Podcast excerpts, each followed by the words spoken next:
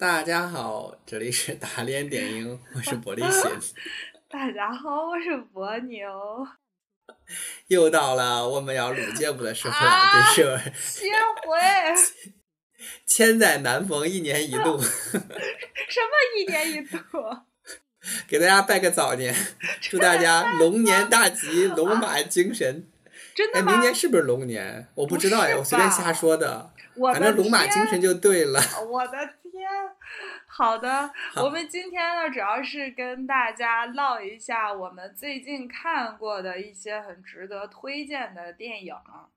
然后跟大家分享一下我们的生活阅历。对对对，然后是有一些感悟这样子的啊。啊，但是到时候看心情吧啊。如果说我们电影聊得很嗨，然后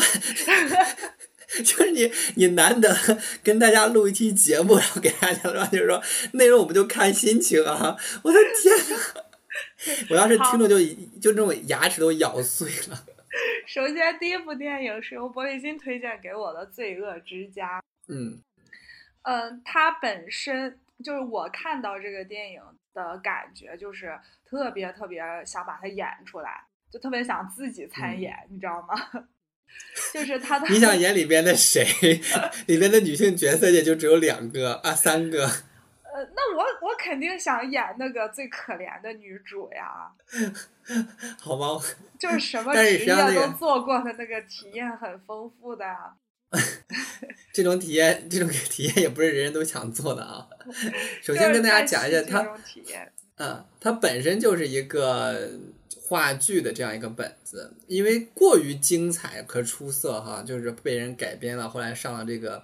呃大荧幕，然后也有一些这个国家呀都拍过了。但是呢，目前我们看看到这个版本呢，还是这个比较中规中矩的，比较忠实于原作的。嗯，它主要就是，实际上它是有一些隐喻的对，啊。我觉得我们要剧透吗？也就是场景很简梗单，概讲一下，其实就是一个呃富贵之家，然后他们要呃开始一场晚宴，然后这个时候来了一订婚的这个晚宴，对就是他的女儿要跟一个，就两个都是有钱的人家哈，对对他女儿要跟另外一个就是门当户对的一个大亨要结亲，对，所以说这是一个呃订婚的晚宴，所以家里边也都没有什么其他的外人，都是至交的这个亲友，家里边呢有这样的一个人员配备，就是他爸他妈。然后呢，他呃，这个女儿和这个女儿和女准准女婿，还有一嗯个儿子，对啊，就大概就是这样一个看上去很典型的、很幸福的这样一个家庭，儿女双全嘛，父母健在，多好，还有大笔的家产，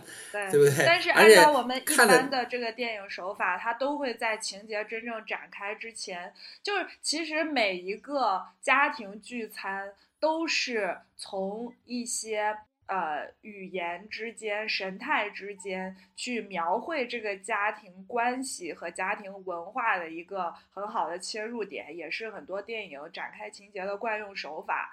它是一个用白描的那种方方法，没有那么多的我们所说的那种呃挂外音的啥都没有，直接用言语什么的完全带出来，对你都能看得出来每个人的性格。然后那这些性格的走向跟后续事情展开之后，会有又一步步得到印证。对最终他最终那个结局也表明了说哦，为什么这个事情会最终发生。所以目前是这样的一个态势，就电影的手法，我觉得这种别白描式的，而且我这个就很觉得这种考验其实它很考验演员，但是它很抓观众，就是他会调动调动着你的注意力，你会要听他们，你就会琢磨，哎，他这句话啥意思呀？是不是有什这样么言外说呀？之意对对对对对，我就觉得很所以这个就是。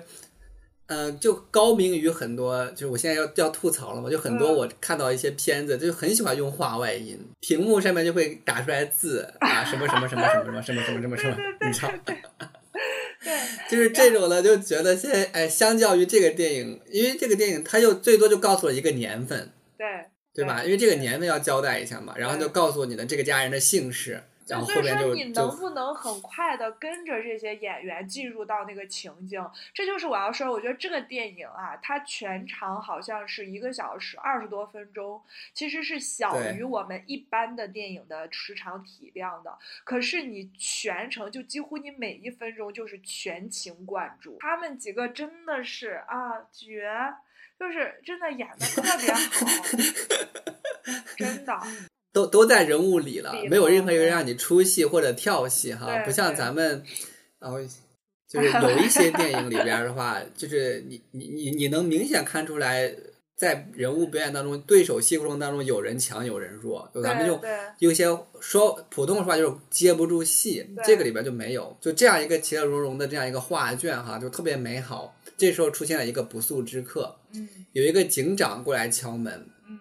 然后要来找这家的人，然后呢，这个警长呢就开始跟这家人就是来说，我来这儿呢是有事儿的，我不是来跟你们这边闲唠嗑的。有一个呃女孩子她死了，那么她的死亡呢是跟你们家里边的这个人有关的，嗯所以我要过来跟你们就是探，就我要追查这个女孩子的真正死因嘛。嗯那我发现她有一个笔记本儿，里边就写到了一些事情，那跟你们家里边的一些人有关，所以我过来跟你们聊一聊。嗯就一开始的时候呢，这个他们只是觉得说，哎，这个说听到这个名字了，先是他爸那边儿就说他就是只是我一开始在我这儿工作了一个人而已，后来就嗯辞退了、嗯，对，啊。然后呢，又跟他那个是这个警长，我来补充一下，他有一个啊很特别的一个、呃，属于他自己所谓的办案手法，他是死者的照片，他没有举给所有的人看，他是逐个击破的，他就是把那个死者的照片放在手心，然后先问爸爸，然后呢再问女儿，你见过这个人吗？你知对道他吗？对，然后再是女婿，然后再是妈妈，然后最后是儿子，然后是先儿子后妈妈，还是先儿子最后是妈妈？然后他就每一个人都把他的这个照片看一下，然后整个电影呢，也就是由这个不同的家庭成员看到这个照片之后，回忆起来自己和这个死者的关系，就是交集啊，交集。对，就这样构成了整个电影的情节。为了大家的观感，我们就不逐一的去讲了。总之就是说，这个女孩的这个的死死去，他跟所有人，就家里边这些人都是有嗯关系的。对 对，而且就是不同的家庭成员特别巧妙的构成了他这个死亡的起因、经过、结果啊，不同的阶段，然后对这个女孩儿不同的绝境的造成，呃，然后呢，呃，其实这个这个就是电影，我觉得它是算是完成了它第一个阶段的任务，是吧？对这个阶段大家听听都已经足够精彩了，其实很悬疑。但但是我要说哈啊，我要说，如果说到了这个阶段的话哈，对，你还能够说说这个电影，我觉得哈，嗯就是到了这个阶段，如果说电影在这儿就就结束了，嗯，我只能说它是一个完整的有戏剧冲突的电影，就带有了整的一个一定的悬疑片儿而已。对，带有了一定的这个政治隐喻，仅此而已。对对。那么如果这样的话，我给它的评价不会特别高，它就是一个中规中矩的一个电影，然后让我们看到了精彩的表演以及精巧的情节设置。那么让他封神的是后面那部分，我觉得他那个才是我觉得这个两个部分，我觉得他后面还有两个部，还有三个部分。就是说，就是我就跟大家讲的意思是说，前面这部分呢已经是可以变成一个完整的一个对对对，段落了对对对、啊，但是呢，它不足以形容这个电影后期给予我们的震撼。对，其实它这一部分已经给我们揭示了很多元的，就是说，呃，有有当年呃，就是命运的呃这种曲折呀、就转变呐、等等的这些，包括大的环境对于个体的，对大的环境对于个体的影响啊，就是有时候真的是那句话的，就是你轻轻的做了一些选择，可能就影响了别人的这些人生的轨迹。就这种世事无常以及环境整个对于人的压迫的这样一个心情啊，就会让你觉得说，哦，很唏嘘了啊。但是这还没有完。对，而且他在这个过程中，呃，除了说揭示到我们刚才讲的社会背景，有包括就是有资本家的这个作风，有罢工的背景，包括慈善组织的嘴脸，是吧？然后除了这些社会背景的勾画之外，他还借着这个情节去。进一步的勾画了每一个家庭成员他们在这个大环境当中的处境，就是他们的呃每一个选择，呃，你好像都能够也能感同身受，说他们当时是为什么做出这种选择，就这个家庭里面的这个儿子和女儿啊，他们各自的一些处境，我们都能够去呃就共情的到，对，然后呢就到了下一个阶段，啊对啊啊。没有，还有就是说，在这个刚刚那个过程当中啊，因为他们每个人就回忆跟这个女主的交集，对，也然后这个过程中也把这个不在场的女主的形象勾勒了出来，她是一个什么样子的一个人，对，对，这个也很重要，就就他就是一个我最想演的人 继续，挺好。然后这个时候，警长把这些人都问完了，对，然后警长就走了，离开了。我觉得，我觉得这个地方的精彩还有第二个阶段，就是说，嗯，确确信这个女孩的这个悲剧之后，就是自己如果是一个人的死因的一部分，那你怎么去反思和看待这件事情？就几个人表现出来不同程度的愧疚感、反思，就能够看到对于他人的这个生命的逝去。每个人的那个道德感都是不一样的，对。然后接着就到了又第三个层次，就是那个警长走，警长就对走了啊。警长走了以后呢，然后因为他这个我们之前刚讲到了，就是他这个家里边人也算是有权有势的哈。对。然后他这个呃父亲就说：“哎，我认识这个警察局的这个局长。”这我我可以问一下，说到底是有没有这个人是怎么回事儿？而且他还这时候呢，他的那个女问那个警察局局长的时候，他还不是说他觉得这个事儿好像是有什么不太对劲的地方，而是是他的女婿告诉他，对，就是他他女婿先觉察到说他每个人。让他单独看这个照片，所以我们现我们不知道，比如说我嘴里边的露丝是不是你嘴里边的 Lily，对对对对吧？然后你嘴里边 Lily 是不是她嘴里边的这个 Michelle？我们不懂是不是同一个人，因为这个女这个女孩子她是有化名。他在这些人的面前的时候，可能用的并不是自己真实的名字，而这个警长他又单独让这些人看这个照片。我觉得我们俩在破梗哎。那不要破了，不要破了。总之就是就是，那不要聊了。不能往下聊了，再往下聊这个电影最精彩的地方就没了。但是对对对，好，那就这样吧，这个罪恶之家就这样吧。我觉得听友们可能更恨我们，就你都聊到这样程度了，你 就这样的说吧，哪儿的痒都挠到了，就差脚心儿了。就是由由于他们在这边，他们开始怀疑这个事情的真实性，嗯，所以去验证，验证完以后呢，他们又有一番表现跟作为，你就能真正的感觉到说，因为他们之前是这样的，就确信自己参与了，或者说。导致了这个女女性的死亡时候，他们是一番的这个作态。对，等到他们后来又发现说这个事情的真假判断完以后，他们又是一番作态。而且他判断真假的动机不是是出于对于生命的关爱和怜悯，而是出于一种司法责任的逃避。他是担心对于自己的这种伤害到自己的利益，对伤害到自己的利益，对自己利益的损伤，然后就又一番。作态和表现，好，这个时候我就说高潮又出现了。我觉得这个电影好就好在就封神之都要出现了。对对对。这个但是一一讲就完全破梗了呀，怎么？不要讲了啦，反正就是这个地方又有一个高潮就对了。对，又有一个反转。然后。听起来就是特别特别想演是吗？现在就是想赶紧给我排，赶紧。对，就很想一句一句的对着那个电影把把它这个就是抠下来，你知道吗？把这话所以我就说这种抠下来，这种经典的剧作哈，我们先不说表演层面啊，就在逻戏剧逻辑方面，它真的是真真的每一个情节的转变跟推动，都非常的引人入胜，丝丝入扣。对，啊、这才是我觉得就是经典的、优秀的电影给我们带给我们，就不要只是那种爽感，就是那种呃打打杀杀的那种对撒狗血那种的那种爽感，甚至可能就是你看完以后你就当时很爽啊，但是你并不想回味。对。但是像这个片子，你像我们俩刚刚讲到，就觉得说哇精彩，神对呀作。对呀、哎呀，没办法讲透，有点没办法讲透，真的很遗憾，因为这里边最后那个隐喻，啊好，那就暂停，那就暂停，让大家暂停去 看，看完了然后再来听 分析。再回来是吗？对，好，因为他最后的那些最后暂停，倒也不用，我想我想说就是最后那个隐喻，它辐射了或者说映射了很多很多社会现象，而这些社会现象到此时此刻，嗯我们的社会里面还是有很多的。就比如说，我们常常会会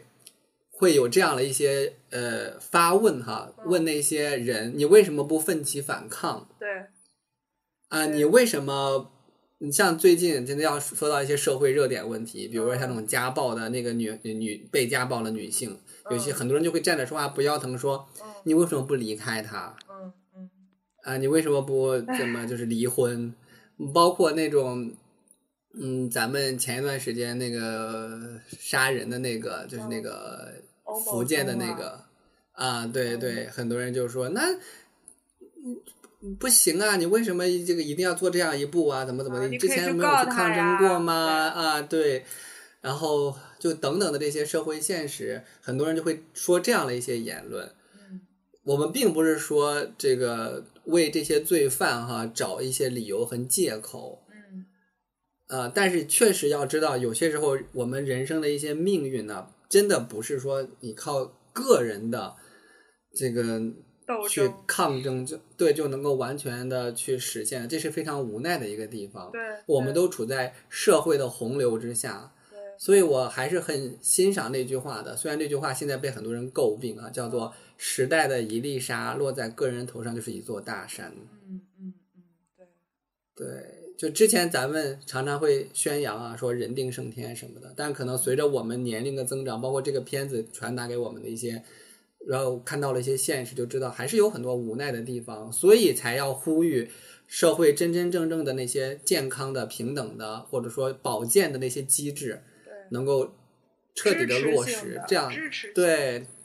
保障性、支持性的机制。而且其实啊这个压死这个女孩儿的最后一一根稻草，其实就是向向社会求助而不能嘛。就是本身社会和政府应该为 每一个公民去提供一个最低的一个保障，对吧？是一种救助。对但是如如果说就是这样子的支持资源都没有办法获得的话，那你想多少生命在这个社会中都是一种飘零的状态啊？而且这个女主还是一个有能力、嗯有技能，嗯然后年轻，就是嗯。是健康的，向然后漂亮而且他的自己对积极向向上的，而且他很有自勇气，他敢于去和资本家直直面的交涉、罢工，争取自己的权利。对，而且还能看得出来里边他他并没有以以以一些自己的经历来作嗯。为一些要挟和危害别人，就威胁别人的一些，就没有选择那些呃我们所说的不耻的行为和方式，依然是就是说我要秉承着我自己高贵的品质跟高贵的选择，我不去以以什么什么样的这个这些去胁迫别人。对对，那他最后却沦落到了用自己的美貌啊，然后去，对吧？去去去低贱自己。对，等等的这些，你就知道女主的形象，就品质和形象越加的鲜明和光辉，对你就越反映出来，导致他走到这一步的这些整个的其他的人与环境是多么的不给人活路。对对对，尤其是就是他所整个社会，其实当时所有的问题，其实都缩影在了这个家庭之上。就是这个女孩儿就代表着无产阶级，千千万万的 千千万万的这些无产阶级，对 平民百姓，这个家族那，绝对是典型的资本家的嘴脸。那即使是他们这个家族的内部，呃，其实也会对自己的这个资本家自身的一些行为做派呀，然后一些理念的一些反抗啊，那肯定是嗯新一代人嘛，是吧？就是这个儿子和女儿，他们都有不同程度的这种这种反抗啊，但是就是觉得他们也是一边反抗，也一边受到桎梏，而且他们也会在这种反抗无力和桎梏当中，也有不同程度的自我的迷失。对嗯，所以就是悲然后剧啊，最后的我觉得就是悲剧、啊。对，最后的那个反转也道尽了这个一些社会的一些阶层的虚伪，对对对对，那所以这个而且它有一定的，呃，它有一定的宗教意味，还有就是我们最后这个，嗯，就是也不能破梗哈，反正最后这个探长啊等等的这些猜疑啊、推论呐、啊，哎呀，真的是气人。宗教意味在一开始就电影一开始的第一句台词就是发问说你信不信上帝嘛？对，嗯嗯。这里边就探讨了，就是信仰这个事情到底说白了也是一个，就这个这个电影里边反映出来的话，信仰也是某些人的一种遮羞布而已。对对对对，而且他对于真正需要帮助的人是多么的脆弱和渺茫啊！对，然后那个嗯，很有批呃判性的一部电影了。对，好，这一部就跟大家就对，即便就是说放到现在看，也依然不会说削弱它的批判性了。我是觉得，嗯，总之就是一个嗯小时二十分钟，你看不了吃亏，看不了上当，你只会看到爽。所以说，你只要说生活中有这么一段一段时间，就一定要拿来看一看这个电影，精嗯，彩。而且还能收获收获很多回味。对对对对对，好，然后我们呃两呃我们最近看的第二部电影是来自于我给玻璃心推荐的《Stark》，这是朴赞玉进军好莱坞的第一部作品，是叫《Stark》。对，是是，嗯嗯，呃，这部片儿就是，我觉得跟那个相比的话，跟前一部相比的话，嗯，它就是打个分儿吧，要不？它就是一个典 型的不想去前一部回给几味的片子。罪恶之前一部家呀！你给几分？我靠，罪恶之 家我能给到九点九。我也觉得就是这就，如果我给他分的话，九点五起跳，最起码，对呀、对呀、对呀、那 Stark 的话，嗯。可能就是七分。嗯，啊。对我这边也是最多给到七点五 最多给到外多的，就另就是，因为我也是心里面觉得是七分，但又觉得，嗯、里边的一些呃男性，表 表表演和演员还能再值点分儿。表演是很好的。就先跟大家讲一下，他这部电影塑造的是，呃，两个比较典型的反社会人格的这么一种，呃，我觉得这是确确凿是有精神障碍的呀，是吧？这个也是罪恶，这个才叫罪恶之家，真真实的罪恶之家。那个是你知道，就是 那个罪恶呃是道德层自己去面的，对对对，是品的。这个罪恶就昭然若揭，你知道吗？对，但是它这个电影的叙述方式就是还是比较特别的啊，然后有点儿小文艺啊，有点儿小隐晦啊，然后有点儿小色情，这么一个就是那种嗯看着你心里痒痒的。它电影会经常有一个元素就是蜘蛛嘛。其实我觉得看整个电影的时候，观众就有这种感受，你就觉得是蜘蛛在你心口在爬啊那种感觉。对，啊，这女主是演《爱丽丝梦游仙境》的那个姑娘。嗯，嗯，我觉得就是简单概括一下这个剧情，就一句话，我觉得都差不多就可以了。就是一个、一个有犯罪基因的少女的养成的一个过程。对对对对。然后，然后，但是亲爱的，我我有一个问题想跟你探讨一下，在这个电影里面，呃，其实就是这嗯个问题少女呢，她自己是有一这这个父不。不不不应该先一就稍微的说一些情节梗概吗？你刚不是说你一句话就概括完了？对，但是要说一下哈，就是首先就是她是一个呃那个家里面应该是比较有钱的这样一个特有钱，呃少女，然后反正生性房子特大，生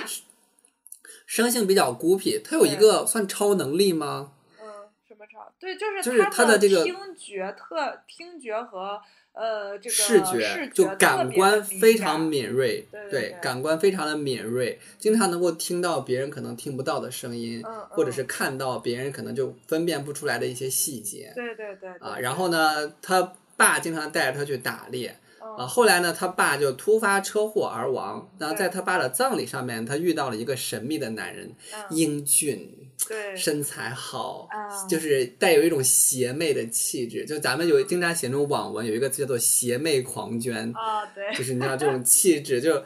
就是这个神秘男人就这样一个气质。然后这个神秘男人是他的亲叔叔，对对，然后据说是刚从这个外边就是那个环球旅行回来，然后他亲叔叔因为你知道又英俊，然后身材又好，又会甜言蜜语，整个人温文尔雅，就把他妈就是他妈妈已经就是你知道现在是寡妇了嘛，撩的就不行不行的。然后呢他那叔个那个妮可基德曼，妮可基德，曼，哎呀，美的要死！我觉得他妈电影的颜值就是真的都是嗯。对他妈演那种，就是少妮可基德妇曼不是他妈，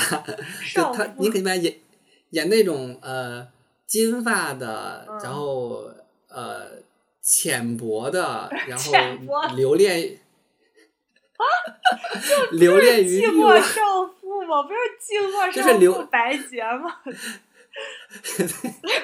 留恋于这种欲望欲海层面的这些少妇形象，我还觉得蛮精准的。对对，但是你看到他他和那个休格兰特演的那个，完了叫啥呀？那个美英剧，我上一次还推荐你看，就八集。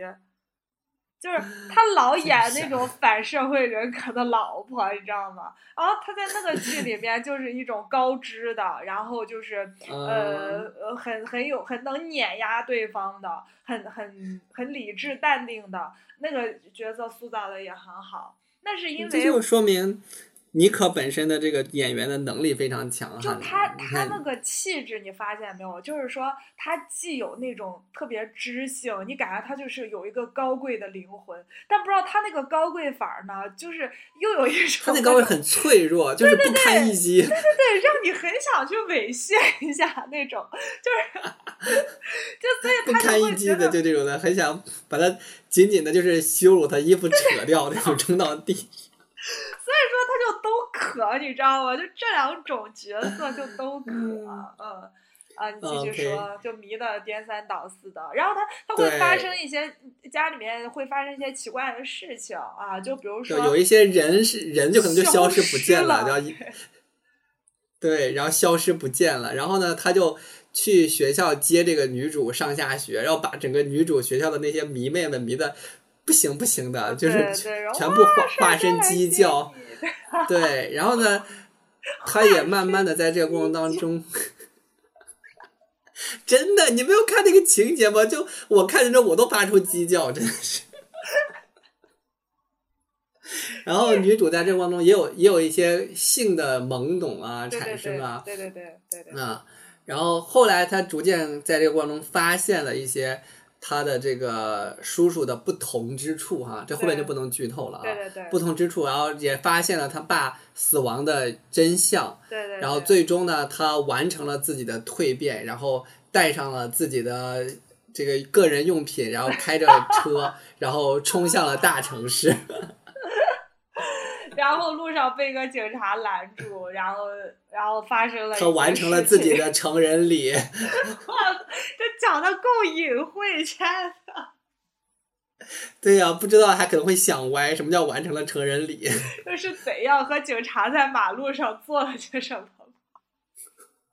他确实跟警察在马路上做了一些什么，然后就是带着带着激烈的这个碰撞，和自己自己第一次的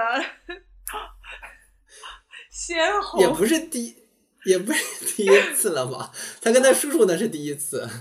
哦哦，对对对对对，好的。总之呢，就是这是是什么虎狼之词？总之，为什么我讲着讲着觉得这个电影其实也挺值得推荐的呢？就大家如果去为了那种寻求那种心理惊悚感，对对对，然后还是可以去看一下的。但是呢，我要跟大家说，就不要抱着呃道德批判的角度来看这个片，不然的话，你你你就会啊，你就会损失掉很多这个我们应该有的这个多元的一种包容的这种态度啊。当然，我们说行为什么的肯定都是这里边有问题，但问题是这个电影并不是它并没有承担着我们所说的这个道德评判的这样的一个。我们说他的创作原则应该就不是这个，对，他可能在讨论一些心理的惊悚的过程，给你这种观感体验。如果说一定要找出一些意义来的话，哈，我觉得嗯除了刚刚那个观感那一方面，可能还就是对于教育方面，因为我们能看得出来，他爸没有发展成为这样的一个状态。对对，这就是我想跟你讨论的一个问题啊，亲爱的。就是我嗯看完之后就想问你说，呃，其实他的父亲呢，小女孩的父亲，按理说他也是有这个基因的，但也可能是他通过自己的某一些努力把这个基因压制住了，也有可能确实那基因就没遗传到他这儿去哈。但是不管怎么样呢，主要可能是嗯是那个隐性与显性的这样的一个区分，因为啊从片里边看得出来是。他爸并没有体现出来女主应该体现出来的那些感官方面的异常，对，然后我但是我的问题是不然的话对，不然的话定，女啊，嗯，你先说，就是女主那她肯定咋了？她是肯定知道自己女儿是有这个基因的对她知啊，道，他是肯定知道的。然后呢，他就采取了一个方式，就是叫做这个呃打猎。打猎，啊，那这在心理学上也是有依据的，这叫一个侵犯替代。就是其实我们每个人啊，我们除了什么性冲动啊、生本能啊之外，我们其实每个人身上都有一定的侵犯本能。就是说，呃，比如说两岁的小孩对你两岁的小孩儿，你如果不加干预，你就会发现他最喜欢做的事情就是砸东西，就是摔东西，把建好的积木推倒，然后砸东西，就是他就每一个人的身上都有天然的侵犯的这么一个本能和冲动，但是呢，就随着我们的家庭教育、学校教育和社会教育，会不断的，一方面在思想上给我们以规制，另一方面呢，我们能，关键是我们能找到非常非常多的侵犯替代的方法。你可能想不到，我们很多常见的运动就是像跑步啊，是吧？个拳击啊一，击剑，一一些游戏里边会有一些你要杀那个是打怪啊什么的，对对对，对虚拟化，把这个侵犯给虚拟化啊、包括我们的一些文学作品，其实包括我们去喜欢看，有些人就非常喜欢一些暴力美学的那种电影嘛，是吧爽这感的电影爽感，对，其实这些都是我们血肉横飞，对，我们 都是用一种比较健康的方法来呃弥补自己的这么一个侵犯的冲动啊，呃，或者就是抵消吧，抵消这么一个冲动。然后呢，他爸爸去采用的这种方式就是打猎，那肯定他是知道他们的家族基因里面就是有杀戮这么一种基因的，然后他就会认为说，我那我就让你去杀动物，然后那你可能就不会去杀人。那你觉得他爸爸的这么一种理念，就是他爸爸对他的这个教育，你说对这个小女孩的刺激究竟是一种加速度，还是说也确实是拖慢了她的这个基因的显现呢？还是说这根本从头到尾都是无用功的？我觉得哈，他嗯爸的这个做法哈，应该是首先是尽了最大努力的啊嗯，然后呢，我觉得是有用的。嗯嗯嗯为什么有用？是因为这个女主哈，一直到她这个呃电影开始的这么多年当中哈，并没有体现出来明显的暴力行为。呃，就是他都是他叔叔出现之后，都逐一把他刺激出对来了。嗯对，那就所以他之前他爸说明他爸做的方法是有效的，因为呃从电影来看，就是他叔叔那个时候出现这些状况的时候，也是比较年轻的时候，嗯嗯可能是因为他他的父辈啊，就是说他爷爷奶奶，并没有对他叔叔进行更多的干预，嗯嗯所以他叔叔就出现的比较早。嗯嗯嗯但是你看他爸有一直干预来以后，可能就出现的就比较的晚，甚至可能就这他就真的找到了我们呃所说的替代的比较好的这样的一些行为和方式，嗯而且这也确实嗯，确实之前呃，咱们有讨论过一个问题，就是有没有犯罪基因这个东西，嗯，就是不是有些人就 天生杀人狂对，啊？然后我们说学界呢，对于这个东西的这个呃判断呢，实际上是呃，我当时看到的记载是有的，就是说的确是有一些人他就天生的。呃，有一些想要，就像你说的啊，这个侵犯方面的这个基因就比较强。嗯嗯但是呢，这个侵犯这个基因发展成为犯罪，是不是一个必然的过程呢？嗯很多实际上是不不不是必然的。那刚好呢，研做这个研究的这个，我们我看到那个故事，就是说，他本身这个科学家哈，他在做这个研究，他坚定的认为说，这个有侵犯基因的或者有犯罪基因的人，一定是会去做这个犯罪的。所以，我们如果能找到这部分人，哦对他进行你知道监管啊、监控，嗯或者是进行这些管理，可能就会减少很多很多社会犯罪的这个情况出现。嗯啊，他是信任这一点的，所以他去做这个研究。嗯结果研究过程当中呢，他他发现哈，就是那些犯罪基因体现出来的表征，他都有，他自己本人就在这个过程中发现了自己是吗？对，就吃瓜吃到最后吃到自己头上了啊。我靠，嗯，然然后后嘞，他一研究发现，就是说他的他家里面的历史上面哈，的确是出现过好多犯罪的这些人，嗯就那种很有名的杀人犯，都嗯家里面这个家族谱系里面就会出现过。然后他又发，他又开始研究，就回忆自己小的时候，的确是很喜欢去就是伤害小动物啊，然后很喜欢血液呀、什么的。哦，然后他就在想说，那到底是为什么他自己没有？嗯不包括他自己对于血液什么都是很着迷，为为什么没有到这一步？发现是因为从小到大，他的父母给予他的教育都是充满爱的引导，嗯然后让他把这些兴趣都放在了医学研究上面。你不是喜欢去哦。割什么解剖啊、血啊啥，那你就去学医啊，你就去割那些动物呀，然后去嗯。研究它们呢。然后就慢慢的发现，他在这个过程当中，就像你说的，可能找到了侵犯替代，嗯嗯嗯，所以他发现哦，原来他没有到这样一个说，就即便到现在，他也知道说，啊、我对于血液呀、对于这些事情是有欲望的，但是因为我的工作让我在这块儿可以去得到替代跟释放，且我受到的教育这么多年了，我已经知道我做我这样做之后的这个代价如何，所以一个是道德的这个我们说教育的自律，一个是找到了替代，所以他最终没有就是形成这样的一个恶果，变成一个有名的杀人犯。嗯嗯嗯，但你所以知道吗，我亲爱的，我觉得这个女孩儿啊，就是说她最后，呃，就是她爸爸一死，就是她的叔叔的出现，就能把她这个基因刺激出来哈。我认为这个里头跟她母亲的缺位是有一定的关系的。对对对，就是说，我觉得对这种基因的干预，我们不能只是制止，就是说她爸爸的那个比较有爱的做法那种引导，它的本质是一种制止，是吧？我制止你的这个基因，就是去显现出来。但是我们说塑造其实是比制止更重要的一件事情，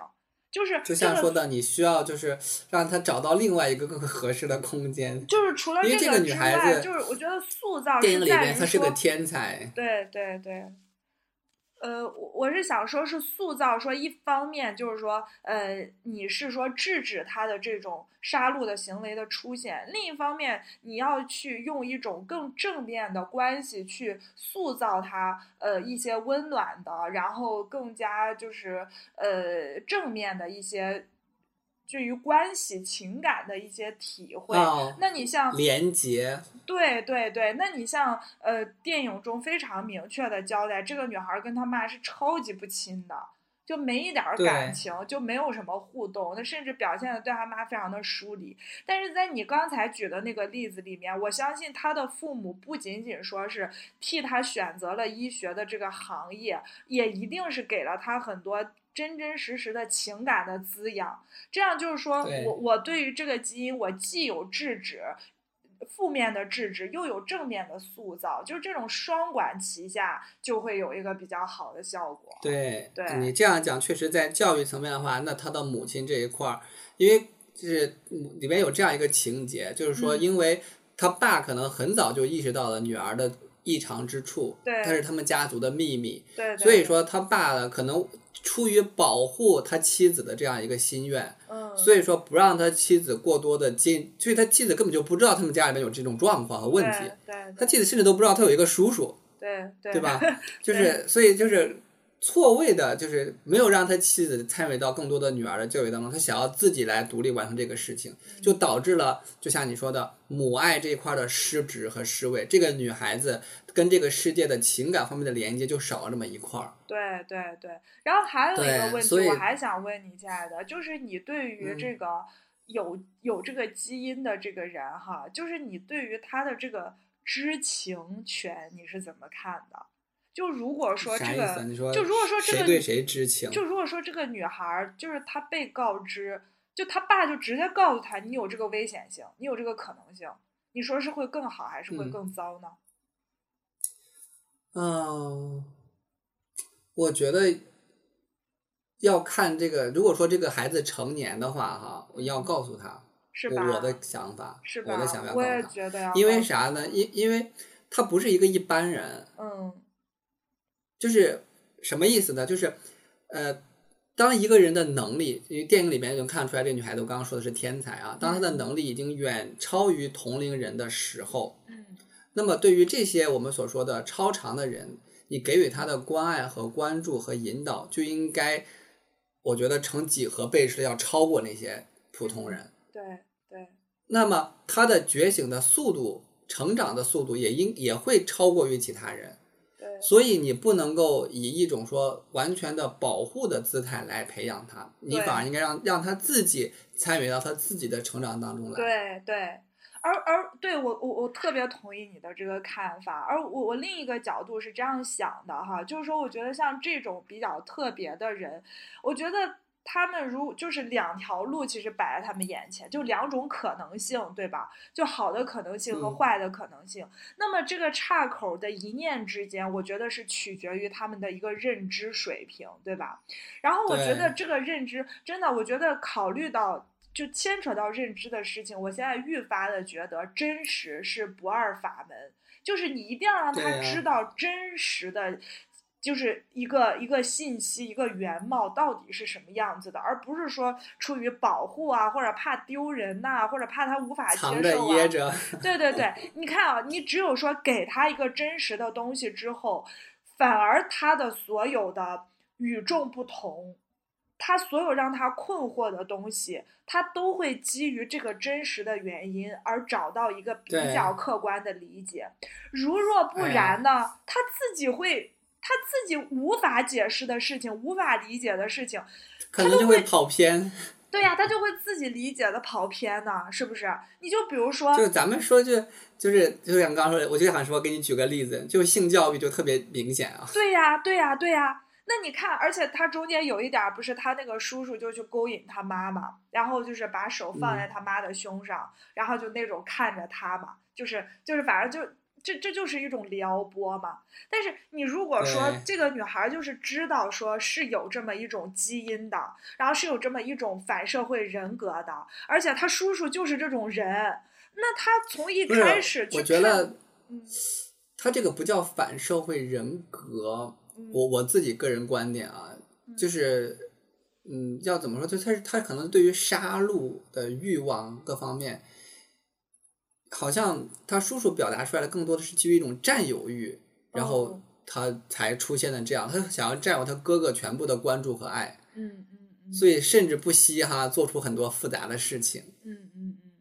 啊，然后那，所以如果说哈，我们说他的各种心理欲望能够得到满足，可能他们家族的这个基因也不会显现出来是一种杀戮的状态。哦，当然，这就是后我们后来谈论的这个问题，就对电影的解读了哈。我只是嗯自己个人观点，就但是回到你刚刚说的那个，他那个明显就是一种挑逗，对但是这个女孩本身是不知道的。对，她如果说明白自己的这些特长之处的话，她就知道。或者说知道一些性教育知，就知道说这个东西是不对的，对呀、你不可以这样对呀做。对呀、而且就不会说对于自己一些莫名的，因为你想想，如果说一个女孩儿，她一个女孩子哎，就是跟她从小到大一直跟她爸爸就是去打猎，而跟她妈妈就很少有那种。你像我跟 Elsa 现在就天天就什么拥抱啊，是吧？亲亲啊什么的，就是她这种亲密的肢体接触也都是没有的，这就使得她特别容易被挑逗哎。因为他对于自己就一定年龄了嘛，他已经是过了青春期了，有生理欲望了。对呀，就是那些在自己体内乱撞的这些欲望，他根本就不可名状，也不知道是什么东西，就很容易被这些很原始的冲动所左右着呀，是吧？所以说，就是我就我就是这一点我们要点点出来一下。就我就觉得你说多少教育，我觉得除了我们讲的这种尊重啊，然后这种。呃，无条件积极的关注啊，然后这种平等啊，之外，我就是说一定要给他一个非常真实的，就是是真实的教育，让他知道发生了什么事情。就包括他爸爸，我觉得他也应该实话，就跟他妈妈实话实说。对，你你没有这个实话说，他妈妈其实也感受不到自己和这个家庭的连接。那他妈就一种特别，哎呀，就是那种。置身，他自己也不想置身事外，但是对他不想，但是他有一种被无形的排排斥在外的感觉。对，因为而且就是就是说到吧，他爸知道他女儿的异常之处，他爸要保守这个秘密，对，所以导致了他妈老是觉得说，好像父父女两个有些什么问题，就在那藏着掖着不跟他说一样。对，然后确实事实也如此。她其实也很爱她的丈夫，然后也很爱她的女儿，但是她又觉得自己的这种爱无处安放。然后又得不到任何的回应，其实我觉得这个母亲也挺可怜的。对呀，啊，我先跟再跟大家强调一下，就是我跟波妞的这个分析哈，全都是反着这个电影来的，就是怎么样让这个电影不要出现这些事情哈。但是大家观影的过程当中的话，大家能看到它是每一个真相的。揭开每一个少女，比如说性的欲望的觉醒、杀戮的欲望的觉醒是怎么这步展开的？对啊，还是很有这个跌宕起伏的这种悬疑感的。对对对，好，我们第三部电影呢，来自于玻璃心推荐的《杀戮》，怎么觉得？我觉得。啊，你现在有这种感觉，就为什么我推荐的片子是不是啊？不是，我是觉得咱们推荐的这些就今天讲了这几部，都是名字都很吓人，然后就情节也都很吓人。而且我觉得按我们这个次序，总是第二部电影觉得叫第一个名更合适，你不觉得？对，然后就杀戮这个名字放到前面这个 Stark 这个比较合适。合适对，然后他其实但是杀戮没有任何的杀戮情节。哎，你评个分儿？我杀戮我也觉得非常的精彩哎。嗯。九点五。给个分儿吧。九点五。啊，那比那个罪恶之家差在哪？差在哪儿？就是它这个机制不明确。就是他们几个的这个关系，呃，就是演化啊。他们，我觉得它其实是一个非常优秀的社会心理教育片的版本。它看起来就是说，真的，真的，我觉得它它表明了一些群体心理的演化过程，就是我们的个体是如何形成一些。就我们的个体是如何通过情绪的煽动和渲染和观点的碰撞而结成联盟，然后联盟和联盟之间是如何产生冲突，又是如何的对，然后就如何分崩离析，到最后对这么多这么多观念的交锋，可是跟事实又是割裂而来，对，而且这个联盟竟然仅仅在四个人之内就产生了在。一个半小时里面就产生了多少次的变迁排列组合，所以就你看，你看，你看，你看，所以我觉得你你还是抓到了这个电影的背后的逻辑关系线的。它是这样的一个，就是不断的，就它的情节的转折是基于四个人在交谈过程当中不断的这个嗯对答关系，对，然后就是想说的联盟关系的转折，然后观点的碰撞，然后所以我觉得它的这个设置跟那个。呃，罪恶之家相比较而言的话，可能哈在反转的层面上面没有罪恶之家翻的那么的层次多样啊。但是呢，我觉得它的这个背后逻辑跟表现形式也是非常出色的，而且就不输于罪恶之家。所以这两个片在我这儿分数应该是一样的，我觉得都很厉害。哦，那我问你，先问你，亲爱的，那你觉得它翻成中文的时候为什么叫杀戮？因为我，你你不觉得就是？他每一个我自己的那个呃感想哈，就是我们说出了很多这个观点和思想，它嗯。背后哈、都是人都是人命哎，啊，你觉得它背后是人命这个意思是吧？就是哦。因为里边有各种各样观点的交锋嘛，哦每一个哦观点的胜利和每一个观点的失败啊什么的，哦它背后都是我觉得背后都代表着血淋淋的一些现实的一些现象和背景。哦，然后哦。啊哦，因为你如果简单的说它的它里边里边只有一个那种现象，就是那个我们还是稍微拉一下情，就是两个小男孩发生了一几个打斗嘛，对对 叫打斗吗？非常啊暴力事件啊，小男孩在一起打斗了暴力事件，然后呢，被打的那个呃小孩的父母就来到打人的小孩的这个家里边。哎，啊？不对，是打打人的，打打人的，打人的父母来到被打了小孩的父里面来来道歉对对对。啊，来对这样一个，然后所以就是呃两对夫妇，然后四个人在屋里边，然后进行了呃一系列的这个争争论，然后我觉得他们就代表了一些观点，对，然后呢所以说这他们一个电影开始和罪恶之家非常像的，就是它都是密闭空间的这个呃作品，就是呃对。呃人数特别少，而且就没出这屋，几乎场景最远就到电梯口。场景也就这样，对对对对场景也就然后你就你你你就能看出来，就其实也很适合拍成就是你知道话剧啊去演对呀、对呀、对呀、对呀、大量的对白和这个而且然后双女主凯特温斯莱特和朱迪福斯特，哎呀，这厉害的很。对我觉得这我，就是你像这种片儿，为什么国内拍拍不出来？你说这种片儿多出色还有啊！十二公民，你看十二十二公民，拍的啊，十二怒汉，十二公十二怒汉国内有啊，国咱们中国版本叫十二公民。就很就很气啊，就就很气啊，拍的你就就还不如 还不如就是不要，真的。倒还好啦，因为我觉得那个 已经不错了 啊，因为它它里边是这样的，它里边就是削减了很多的这个，因为那个原作里边是真正的陪审团制度，有这样一个制度的那个背景，嗯，基础在，对对基础在。那咱们这个把它变成了一个学校的一个法律的一个课程模拟，就削弱了很多很多对这个故事的合理性但是呢，情感色彩，对，对，但是呢，它里边的一些辩驳和呃观点的输出，依然跟原版是比较类似的，所以我觉得还是很有还是有价值的了。好好，就没有到那种说，就是我 可能没有到你你你你认为的那样一个程度了。我们回到这个片子里边，就是他们四个人就在这边说，所以我认为的杀戮就是他们在不同的观点转换当中，背后实际上都代表着大量的牺牲。所以每次观点的上呃胜利，它实际上就对于另外对方观点的绞杀，嗯或者是对方观点的阐述，但实际上是一个杀戮的过程。就是我们很难做到大家所谓的求同存异，在这个片子里边，好像击掌击掌，啊我跟你感受是一样的。啊我是觉得我们的社会，我们整个的社会变迁，其实都是你虽然说他们四个哈，就是在一个时空里面几个小时嘛，就没有什么社会变迁，但我就说他们的这种形式是吧，就是揭示出来我们的社会变迁都是。都是通过杀戮完成的，即使是非常简单的观点的碰撞，其实都是在杀死别人的意志。我觉得就像你说的，求同存异很难，是因为我们每个人都很难做到不以杀戮为目的的表达。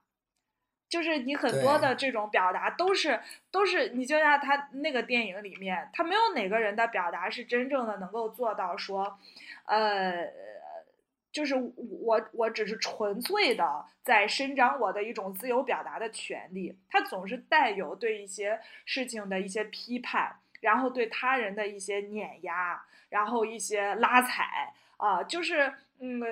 就特别希望以他人意志的死去来获胜，来获来来来佐证自己的这个意志的胜出。所以我就觉得这个杀戮指的就是意志的杀戮，观点的杀戮。嗯嗯嗯嗯，那我们可能就不刚好就不同的层面来 对 解析了这个片名。嗯嗯啊，我觉得你说的也很有道理。嗯我们俩达成共识了，没有杀戮对方。我没有杀戮。其实它整个的这个情节里面呢，其实是有很多很荒谬的事情。就是如果说现在脱离这嗯。个电影的背景，我现在跟你讲，呃，两个小孩儿就是嗯对两个小孩儿这个打架了，然后那个呃他们家长见面了，然后他们就在那聊天嘛，然后聊着聊着，就是其中一个家长都聊吐了，就直接就呕吐到他们家了。你听起来你好像觉得很荒谬，然后就说，然后呕吐完，这个女的就把她老公手机给扔了，你就觉得很荒谬，是吧？你听起来都很荒谬，嗯但是你如果进入了那个电影的情境，你就会发现就很让人生气啊。不是不是，你就会发现，就是在这样一个背景之下，就是在如果我们每个人都都是在表达的时候，嗯，都以一种杀戮他人意志为出发点，那很多荒谬的事情就是会很合理的发生，就是嗯，就是在那个电影那个情节。发展的这个过程中，你就会发现，你就觉得不管是凯特温斯莱特的呕吐也好，还是他就是他扔手机的时候，你就觉得大快人心，你知道吗？他扔他老公手机的时候，对啊，然后那个女生，呃，就是那个被打的那个女孩的妈妈，为了很多事情啊，男孩的妈妈。就是在那边特别愤慨，他就有点像一个，他有的时候有点愤青的那种气质啊，就批判很多很多东西啊什么的。然后他在他批判的时候呢，你也会觉得说，为了他那个，就是有点儿你知道，就是没有正义感，上线对对对对，什么的，她的那个老公嘛，你就觉得她那个老公有的时候你也觉得说好气人和呐，是吧？对，和稀泥就很气，你就会发现你其实可以，你可以批判他们四个人当中的每一个人，你又可以共情他们每一个人。我觉得这就是群所以就是多优秀，这就是 对呀、这优秀的电影应该给我们展现群戏，每个人都完成了任务，而且在一起水乳交融，把这个矛盾展现的明明白白、清清楚楚，完美，鼓掌。对，就是群体心理的 哎呀，愚昧与合理。哎，我我我特别希望这个片子，当然我我我不知道有是不是已经有人在翻拍了，如果没有的嗯话，我真的很希望就是我们中国可以出现这样类型的片子。对，这种真的我甚至都在想，这个剧本太难了，我感觉。我甚至都在想说，就是找谁来演？你说哦 要是让我们来选一选，哎，我们来嗯开个脑洞哈。哦如果让你哦选，你选两个，我选两个，然后呃，那你选打人的还是选选被打的？我选被打的吧。好，你选被打的，好，我选打人的嗯啊。然后我会觉得那个去那个温凯特温斯莱特的那个，我觉得是不是妻蒋子吧，这样蒋欣是不是可以胜任的？蒋欣呐，嗯，啊，蒋欣，蒋欣可以啊，是然后？嗯，然后她老公的话，想一想啊，那个特别油腻的那个，就是蛋蛋饺肉丝那个男的，什么？蛋饺哦肉丝哦那个叫什么哦我哦忘了，他们几个我老分不清楚。什么是？嗯，呃，是叫尽尽量吗？不是尽量，靳靳东不是靳东，啊，杜淳，杜淳，杜淳，但是，但是我觉得靳东去演，我也我也觉得可以，靳东是谁呀？就是演那个，《延禧攻略》的吗？不是不是，他经常演一些总裁啊什么的。哎，《延禧攻略》那男的是谁啊？哦，那个那个《延禧攻略》那个皇上是吗？啊，他是不是叫啥？他不是杜淳，他不是杜淳，他 叫啥他演过。他演过聂远，上错花轿嫁对哦，郎。聂远啊，对对对对对，啊，就是这些我我觉得都可以。嗯，这这你都找的都是电视咖呀，没有找到电影咖呀，你这。电影咖都太有味道了，想不到电影咖。就是要稍微说一下，就是这两个，我们就随着我们选人，我们带入一下这两个人设就行，好吧？嗯比如说那个凯特，那个凯特的这个人设是什么样的一个人设呀？啊，因为他，我觉得，因为他的职业是一个那个，他的职业是一个什么经纪人啊？就是类似于就是女白领的，那种啊。嗯，女白领，嗯嗯，我觉得他就是说比他也是比较追求平衡的一个人，要看起来就是比较呃彬彬有礼，然后呃这个比较有涵养、有素质，呃，但是呢，呃，那个另一个母亲嘛，就是讲她非常的虚伪，就她可能有一定的虚这就是伪性，嗯。这就是我觉得他这个角色的这个特别的真实的地方，嗯嗯，就类类似于咱们职场上面那些公关人才，就是表面上什么什么都好，但实际上他有些话只是敷衍。像他来解决这个问题的时候，他就是抱着一种息事宁人的态度来的，对。就觉得我们而且他的嗯话就是把这个术都是，他是这四个人里面讲话最不容易让人生气的，啊、对对，然后就是话术是比较温和的，但是你就会对四平八稳，对但是他就他只是他并不想追究这个事情的本质如何，他只想把这个事情赶紧过去。对对对，就是有有比较那个，有就是就是有一种虚伪性。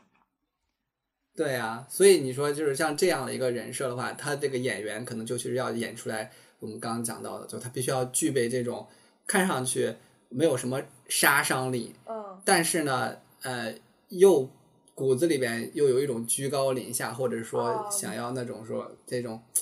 呃嗯，受过教育的呀，但是我就是不想跟你一般见识的那种感觉。嗯嗯，那你觉得谁比较合适？我觉得呀，就是你刚刚说蒋欣是合适的嗯，对吧？啊。他是有点那个那个电影演气息的。电影演员的话，我觉得叫谁比较好郝？蕾，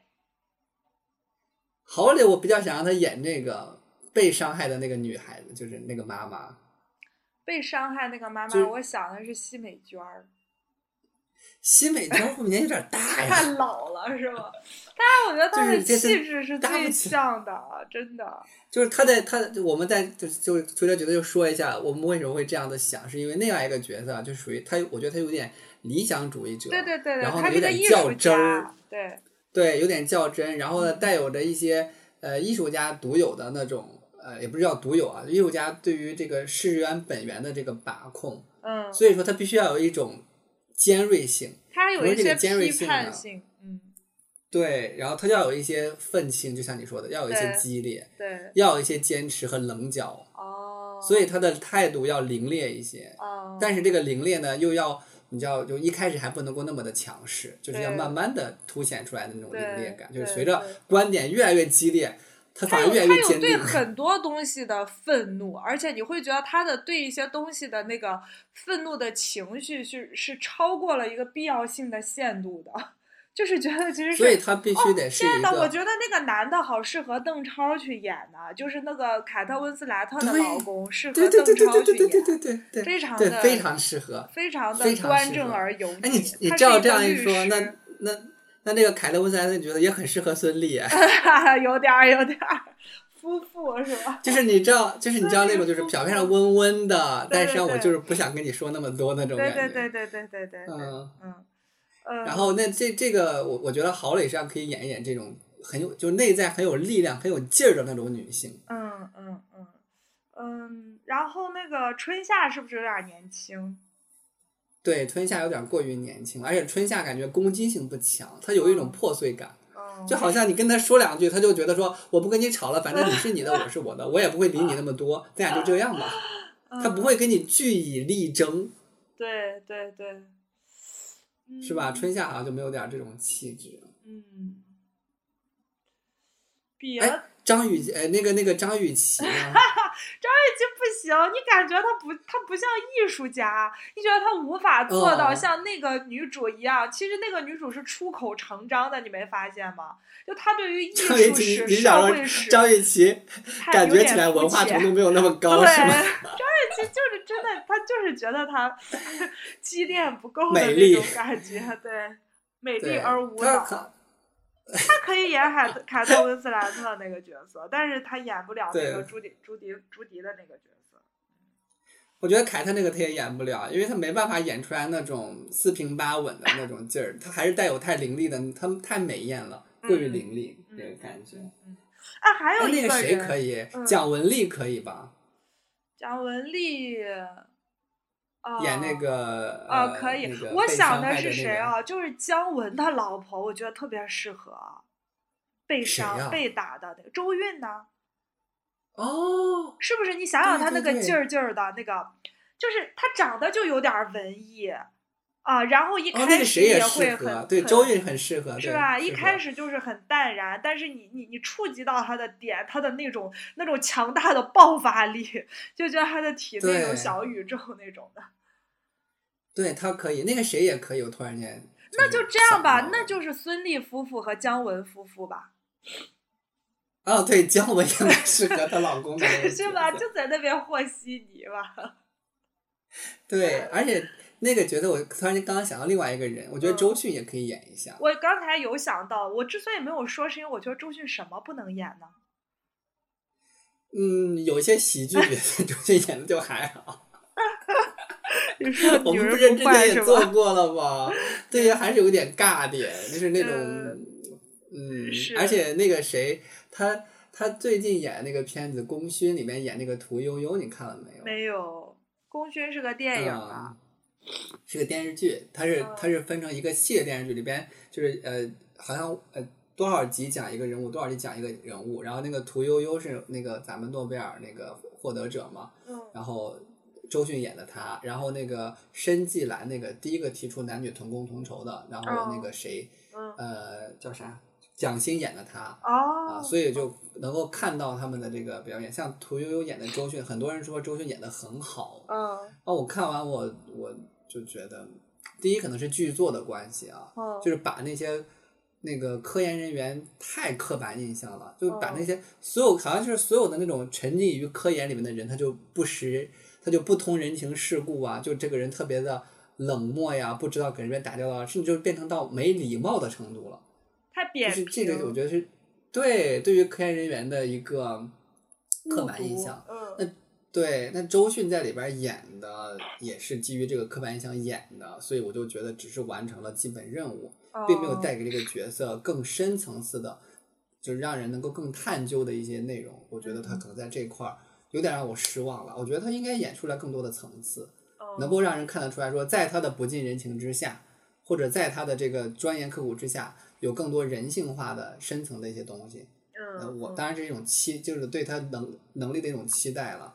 嗯啊，然后就拉回到这个片子，我实际上我觉得他可以去演一些这种复杂的角色。嗯相比较而言，我觉得这里边四个角色都很复杂。我没有说到那个那个被打她老公，他是一个什么样的形象？你觉得？我就觉得就是那种居家男人，也他也不叫居家男，叫怎么说呢？就是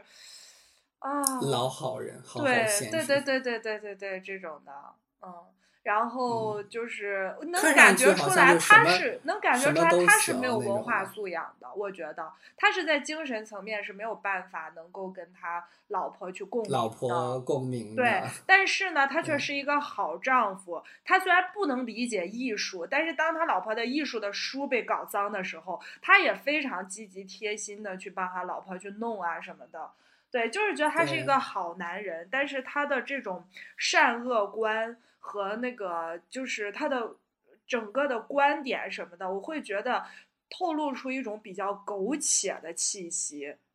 就是你会觉得他就是、他嗯是那种生活挂的，你知道吗？什么事情他不嗯想求、烟火求个真，对他他他不想求，但他这个不求真，就是有点跟得得得过且过那种。他的对这样说，他那个不求真还跟凯特的不太一样。对，凯特的那个他是说，他其实凯特是他知道真相是什么，但是他其实是用一种凌驾于真相之上的一种姿态，说我想用一些一些一种技巧，我把这个东西给他盖过去。但是这个男的他是真不 care 真相是怎么样的。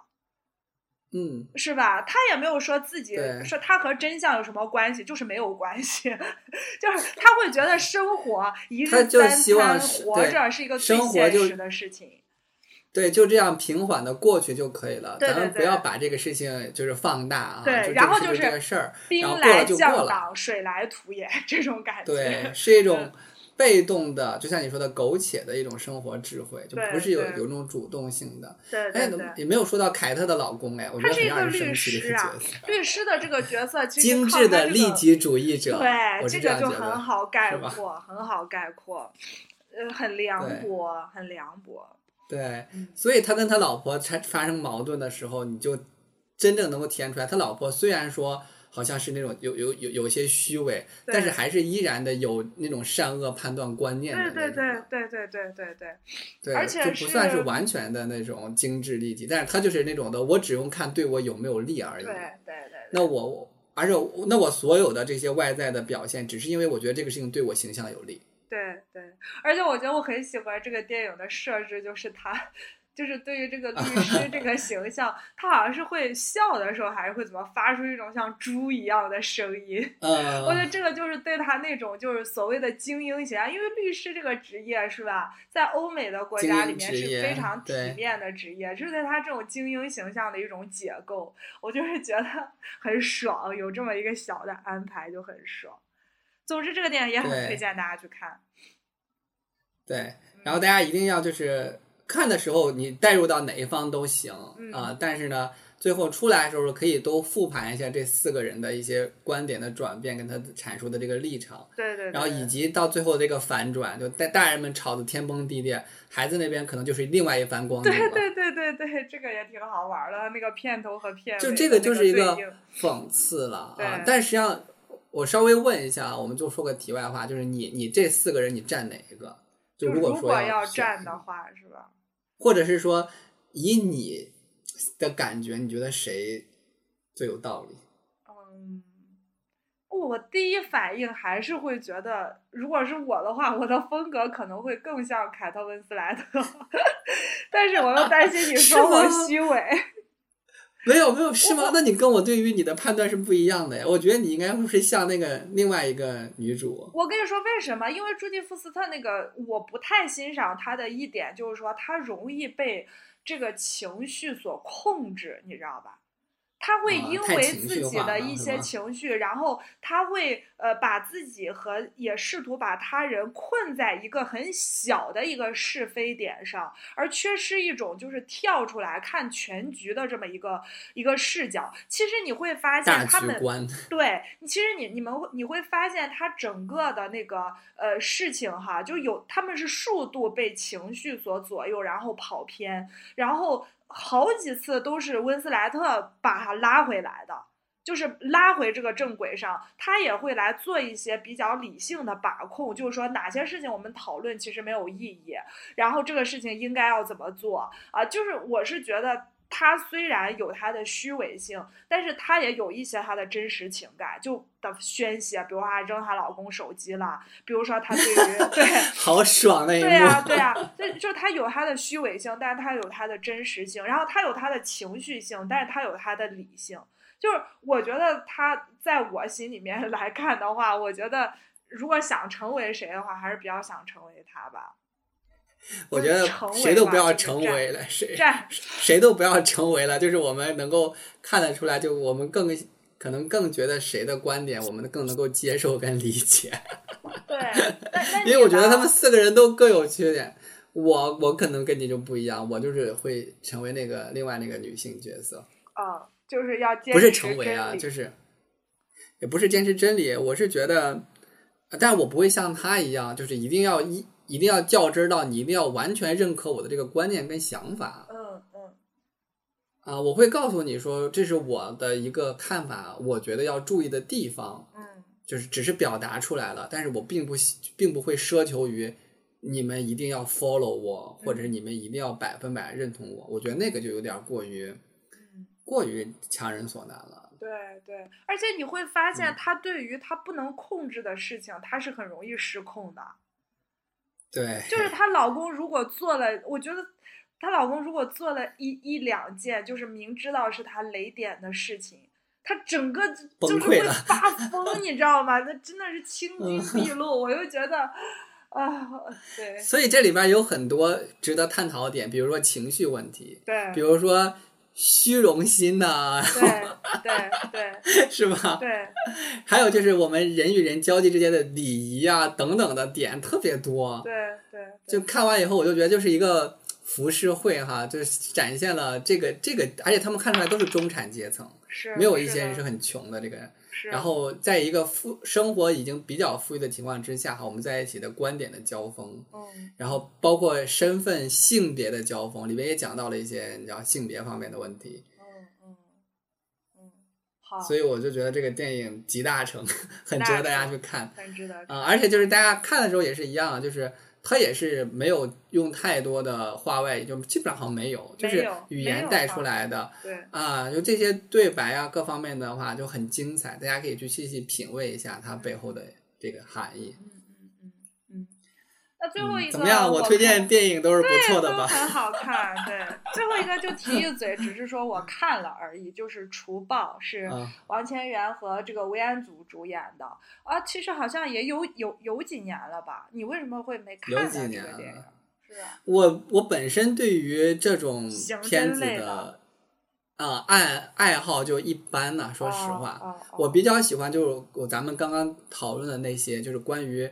呃观念的呀，哦然后文化呀，或者是啊、或者是传记啊等等的，我都可能都会看一下。像这种呃注重情节，就是这种的，我可能就还好，个人嗯的品味。就是用悬疑制造悬疑的，你就觉得就是一般是吧？哎呀，我跟你说，现在就看个片儿就特别的难受，有时候看一些啊片子，啊你就觉得好套路啊。啊，对对，然后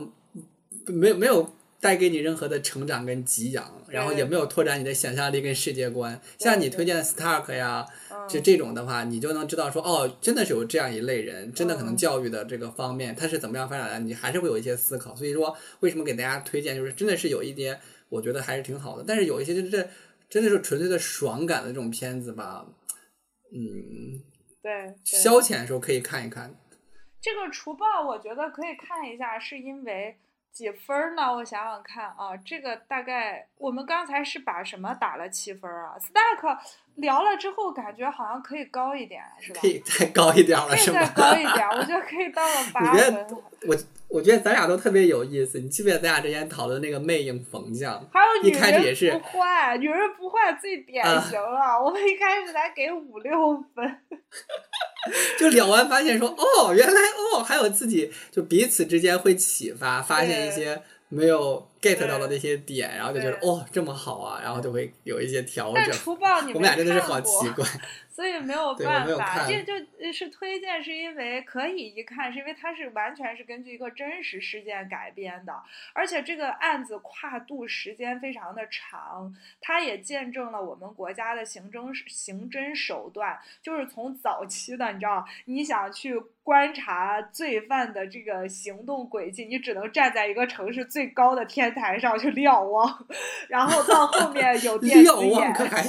对，到后面有电子眼，有监控啊，这也也见证了这个变迁的过程，所以你才可见于它这个时长是吧？跨度的时间有多长？然后呢，这是第一个点，就是基于它的这个真实性，我觉得是很很可贵的哈。第二个的话呢，就是肯定是两大男主的对决嘛，是吧？就是还是比较养眼的、两种完全不同的风格。其实这两个人啊，你要是说呃来单独的去想他们演员本人的话，你会觉得应该王千源儿去演演那个罪犯，吴彦嗯祖去演警察，对吧？因为吴彦祖长得那么帅，那么是反套路吗？对反套路，但是从就是毫无违和感。我觉得，所以这个无论是从妆发，还是从这个演员本身的演技来说，而且这个电影真的是让我对吴彦祖还挺刮目相看的。其实他镜头也不是那么多，你知道吗？而且大部分时间还套着头套，因为是罪犯嘛。吴彦祖是有演技的，他真的是有演技的，而且我觉得他的很多小动作他是琢磨过的。被耽误了，是被耽误，哦就是说他拍片儿量还是有点少。嗯第二就是他的形象也是有点制约他演出一些比较，你知道，就是深邃的一些角色的时候，还是有一点点影响。就是所以嗯说有点可惜，但是他如果发掘发掘，应该是可以演出来特别好的那个影片的。对，所以说就是说这两大男主，我觉得也也很棒。然后就春夏在里面饰演了一个配角，果然就有你所说，他是很破碎的，因为他一出来就要自杀，然后然后就做了那个吴彦祖的情妇嘛，也演得说这是很好。有时候有些时候一个演员的这种特质哈，也成就他，有时候也限制他。对呀、所以就没有办法呀。然后呢，就是我还除了这个演员，这这几个演员就是演技过硬之外，我还喜很喜欢就是在这个电影里面就是警队里面不是也有女女女警察吗？就是他就把女警察那个妆弄得特别自然，你都能看见她黑眼圈儿、法令纹、脸上的雀斑，哦但是你就是有一种很真实的感觉，你知道吗？不像现在的抗战片儿都画的贴了假睫毛，就我就不想说啥。前两天还看了跟家里边人一起看那个那个片儿，我就不提名字了。哇，嗯，那那那妆粉那厚的毛孔都看不到了，哇，那那唇红齿白的，然后那衣服干衣服干净到，我不是说我们这个革命者人不能不干净啊，但问题是你在什么样的一个条件？它是在一个那种特别可怕的那种地窖里边儿，还是什么这个那种，反正就是很很很脏乱差一个环境里边你你出来以后整个地方安着洗衣机，你知道吗？反正就是那种特别脏乱差的，类似于牛棚、猪棚的环境里边，你在里边就是躲藏干啥的，然后你出来整个人就是焕然一新。对呀、对呀、所以说这是第二个点，我觉得演员阵容也都很不 错哈。然后第三个优点就是说，它节奏比较好，而且也没有故弄玄虚。它用了很多就是它的剪辑手法呢，给你呈现出来一种这是正义和邪恶两方代表人物的对决，你知道吗？他经常就是同一个场景，然后再就是同一个场景把屏幕一分为二，然后这边是这个反派在这个场景里，然后这边是这个警察其后追随到了这个场景里，就他有很多这种对比，增增加了一些这种紧张感吧。然后它的一些枪战呀什么的，反正都是刺激性是有的，就是说它的节奏还是比较流畅和紧凑的。但这个电影大概我能给到个七点五分的原因是说，嗯，我觉着它的这个塑造啊，很高了是吧？就是呃看着挺嗯爽的，真的。但是它整个这个呃塑造的这个动机吧，你懂的啊，还是有啊点，啊，你懂我的意思吧？就是过于啊思政啊过于思政啊然后对于人物太的伪光正了，就欠缺一些刻画的深度，就人性方面可能表现就没有那么的对复杂。对，而且就是对于案情的一些这种关键的转机啊、就是说一些重要的线索啊什么的，一一些突破口啊、里程碑啊这些东西，叙述有有的时候叙述的不不那么清楚啊、所以说，嗯但是值得一看吧。我觉得还是这毕竟是一个非常真实的案子啊。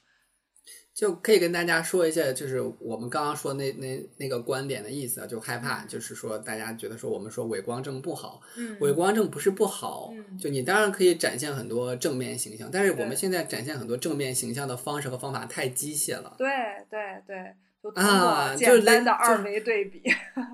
就是说说句不好听的哈，就国外的很多片子哈，也是爱国教育片啊，就爱他们自己国家而言。那你怎么就能看起来就那么的？就是我记得有一天有一个什么叫暴风营救还是什么的，什么摩天营救啊之类啊，对对对啊，哦就是也是表现了美国的爱国主义啊，就是他也是就是呃靠着国家力量救很多人呐、啊，啥的那不是，那咱俩说的你就看不是一个飓风营救啊，咱俩说说不是一个片儿是吗？嗯，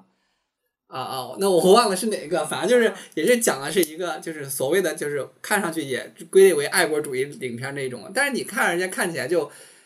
挺有滋有味儿的，对然后里边也有人性的挣扎，然后也有这个也是啊，啊，对，沙利利沙利机机长也是和中国机长一比较就知道这个这个创作动机的问题了嘛，是吧？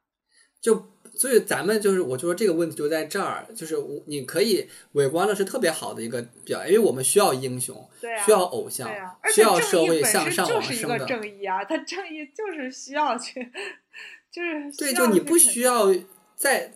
你不需要用正义去表现正义了。对对对它正义的逻辑已经在这儿了，那么你需要用其他的这个柴火去烘托这个正义的合理性也好、正当性也好，以及在于一些我们说所谓的非正义的地方进行拉扯割据的时候，它有很多幽微的这个细节是可以去展现这个抉择背后的代价和意义。进而让我们得到一种引导跟这个号召啊，这是我觉得就可能在这方面的工作可以再做的细化一点，不然我觉得哈、这种假大空式的伪光正，我当然不是说的除暴哈，我就说有一些电影的假大空式的伪光正，实际上是对正义的亵渎跟羞辱。对，你让人因为他让你看正义起来特别变成是一件太简单的事情，太变成一个虚虚假的名片，就是你知道，就是就是，就贴个标签就可以了。那你背后标签背后你没有实质的故事内核去支撑你这个故事展现出来的这些人物形象，那你只会让人对这个故事产生怀疑，反而对这个正义的本身产生了一种不信任感。这你这不是在伤害吗？对对，很认同，很认同。对呀、所以我就很喜欢看咱们说一些表现主旋律的片子，但是呢，你看的时候你又觉得有一些片子它对于主旋律的表达又太苍白，对，机械就是不能满足，对，不能满足广大的我们说对于人民群众的对于这个艺术方面的追求了。嗯，他已经你不能够再用老的一些思维说，我告诉你说这是好人，他就是好人，对不对？对对对，所以说这个其实我们这种善恶的问题，其实这几这这几部电影里面其实都有探讨的，是吧？就是嗯正义、邪恶、善恶，所以它也都是多种不同的这种表达方式，大家都可以去品味一下，然后对比一下。我觉得可以嘞，嗯亲爱的。我觉得什么就是生活碎碎念呀，和其他的娱乐节目的部分呢，我觉得可以放到可以放到下一期以后。行，我觉得我们今天也是就我们这段时间看到的片子跟大家进行一些梳理吧，嗯然后嗯而且我们确实觉得这些片子都是不错的，推荐大家去看。对对对啊对对对，好的。如果回来如果有机会，我们可以再做一做烂片儿吐槽，好的好的，因为也确实踩过很多雷。是的，但是哎，不过好像最近这段时间我的都嗯很好看，也没有啊，你忘了，因为你专家。对呀、你因为某个片子跟别人吵得天花乱坠的时候。哦天呐！想起来那个电影，感情就很复杂，你知道吗？我这辈子都不要再看。但是我们的气呼呼，我们的角我们的角度不同了，我是说可以一看，是因为有值得 关注的内容。但是，我是因为衍生了很多的回忆，然后就觉得说，唉，伤感，真的是。好的，那这期节目就跟大家聊到这里了，下次再见，拜拜。